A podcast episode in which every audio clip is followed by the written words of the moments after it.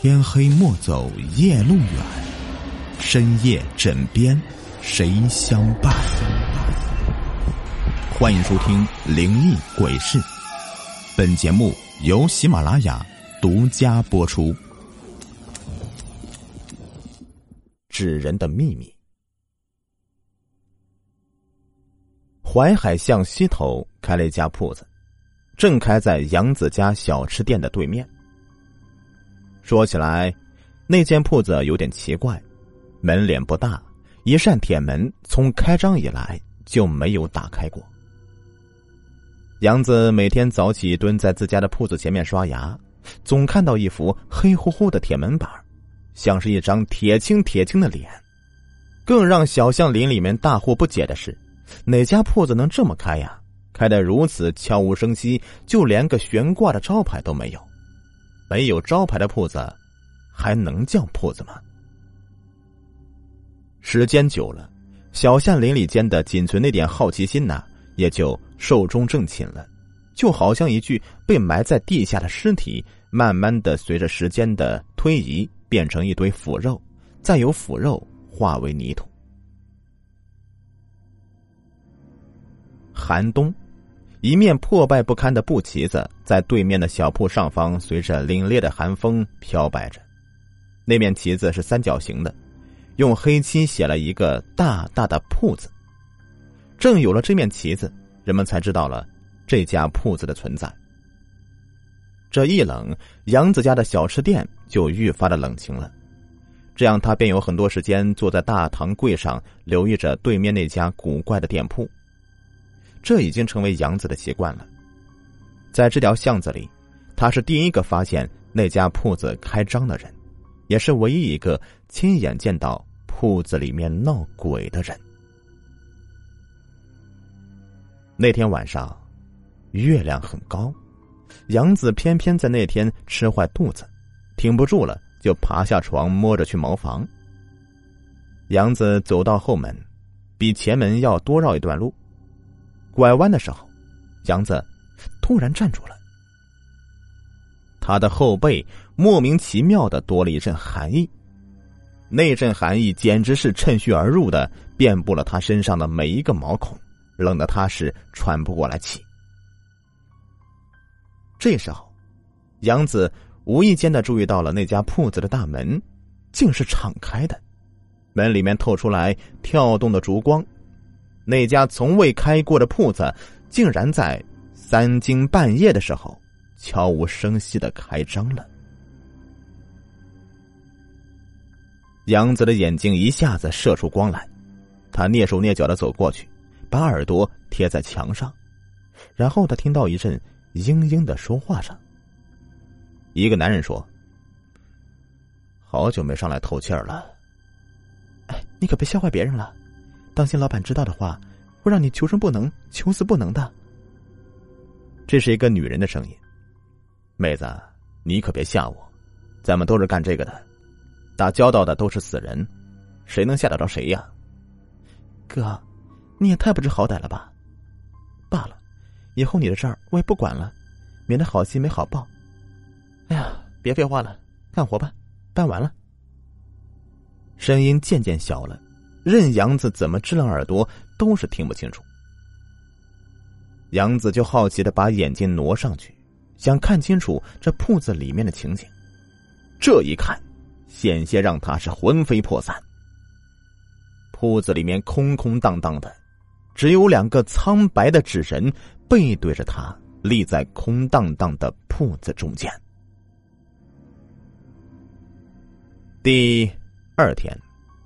淮海巷炸锅了，巷口第二家开杂货店的老头，夜里突然暴毙在自家床上，房门从里面拴死。老头的儿子在睡梦中却是一无所知。有人说，老头的魂被勾走了。若不然，谁能在不惊动活人的情况下拴上门，凭空离开这个严严实实的屋子呢？听了那些传闻，杨子觉得。这老头的死或许与对面那间鬼气的铺子有关系。那间铺子从不开门，怎么一开就死人了呢？此刻大雪纷飞，杨子正坐柜上盯着那扇紧闭的铁门的时候，他的堂弟由一个房间里面走出来。杨子的堂弟这两天才住进了淮海巷，暂时在杨子家落个脚。杨子知道这堂弟曾经做过不正当的勾当，干了几年攒了一些钱，想开一家自己的小店。堂弟调侃的说：“哥，你这么盯着对门那家，那是不是里面有什么宝贝啊？”别瞎说啊！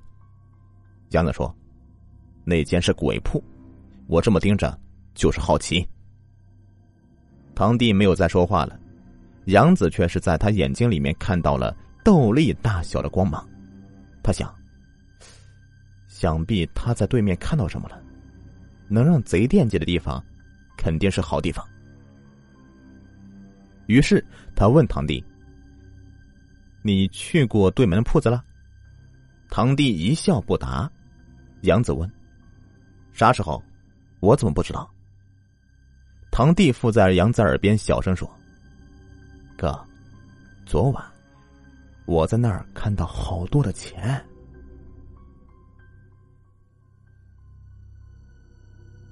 夜里，杨子躺在床上，感到莫名的心慌。屋外传过来窸窸窣窣的声音，在黑暗中尤其的诡异。那个声音响了一阵，便从后门的方向消失了。杨子的堂弟再没回来，他被发现时是吊死在对面铺子里的房梁上，不大的铺子里堆满了冥币，白花花的刺眼。杨子看到堂弟的尸首以后，感觉一阵晕眩。他记得头几天堂弟伏在他耳边得意洋洋的说：“哥，昨天晚上我在那儿看到好多钱，我要发财了。”他不明白。莫非这一地白花花的冥币就是堂弟临死前那个晚上看到的财宝吗？堂弟就是眼睛再不济，那也不至于把一地冥钱看成五颜六色的人民币呀！淮海巷再次炸锅了，这古怪的铺子也成了邻里们心中名副其实的鬼铺。于是人们茶余饭后的又有了新的谈资。那点好奇心又在尸体血淋淋的刺激下渐渐萌生起来。不过，好奇终归是好奇，死人之后便再也没有人敢靠近那家铺子半步。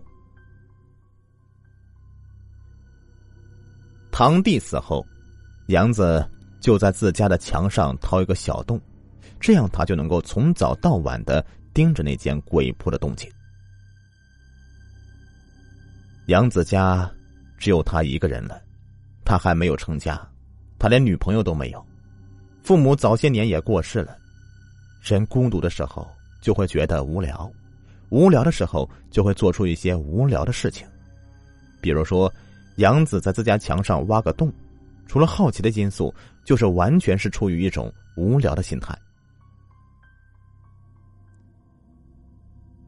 又一夜，杨子。在睡梦中听到一些动静，他一咕噜爬起来，坐在床沿上，沿着洞口向外望。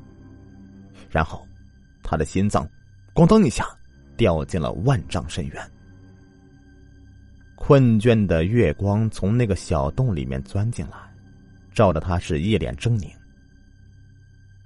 夜色是一块巨大无比的幕布，遮住了他大半个视线，唯独留下了空洞洞的一角。杨子的眼睛穿透那一角，看到两个僵直的背影，一男一女，他们正在手挽手、肩并肩的走进鬼铺敞开着的门里。接着，鬼铺里面透出隐隐约约的昏昏黄黄的烛光，随着铁门关闭的一瞬间消失了。杨子愕然了，他觉得身边潜伏一个巨大秘密。这个秘密异常恐怖，像是一张嘴咬住他的衣角。他明知危险，却又不得不把头伸进那张嘴里面看个究竟。然后他蹦出一个破天荒的念头：现在他要去搞清楚那家铺子的秘密。他慌忙披上衣服，从自家后门绕出去，哆哆嗦嗦的踮起脚尖靠靠在那扇紧闭的黑色铁门，把耳朵贴上去。很安静，没有一点动静。杨子的脚突突突的抖，他勉强挪了几步，才把一只眼睛轻轻的压在窄窄的门缝上。他看到一个烛台，没有风，烛火依旧在跳动，忽明忽暗的光透出了浓浓的鬼气。他又看到一地珠宝，货真价实的。还有几捆钞票零零散散的散落在地上，他确定那不是死人的冥币。杨子的眼睛猛然瞪圆了，他的视线定格不动的被卡住了，然后他惊愕的脸开始扭曲变形。他看到两个惨白惨白的纸人，一男一女，他们正僵直的立在铺子中央。这次，他们没有背对他。杨子看到了他们，他们也看到了杨子。他们看着他，脸上挂着古怪的笑容。他们紧密的贴在一起，肩并肩，手挽着手。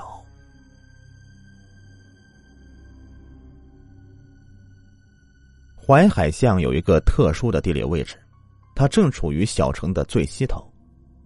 需要强调的是，这座小城虽不繁荣，但极其有名。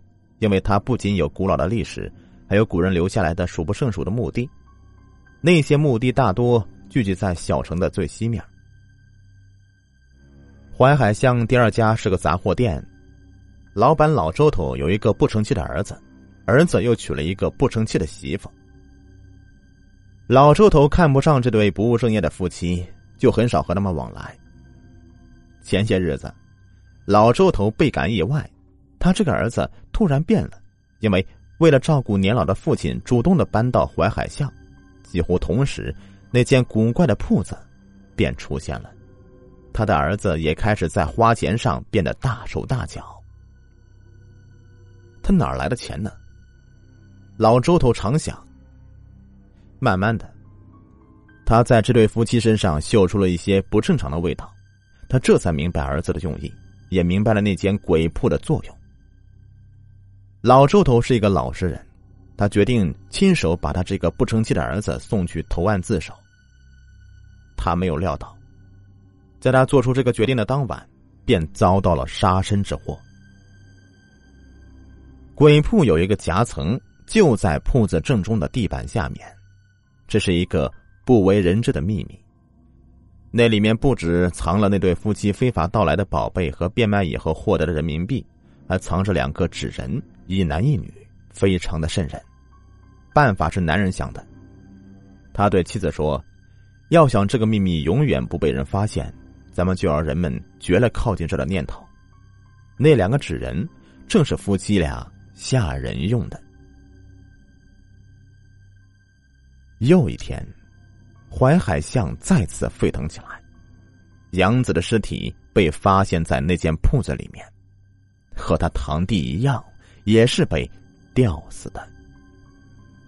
有人说杨子因为堂弟的事情想不开自杀的，也有人说那间铺子里确实闹鬼。那些说法像一块口香糖一样，人们没嚼多久就没味了，然后就被丢在脑后，没有留下一点念想。不过那家鬼铺从此以后没有人敢靠近半步。故事已播完。感谢收听，喜欢的话别忘了点击订阅、收藏，还有关注我。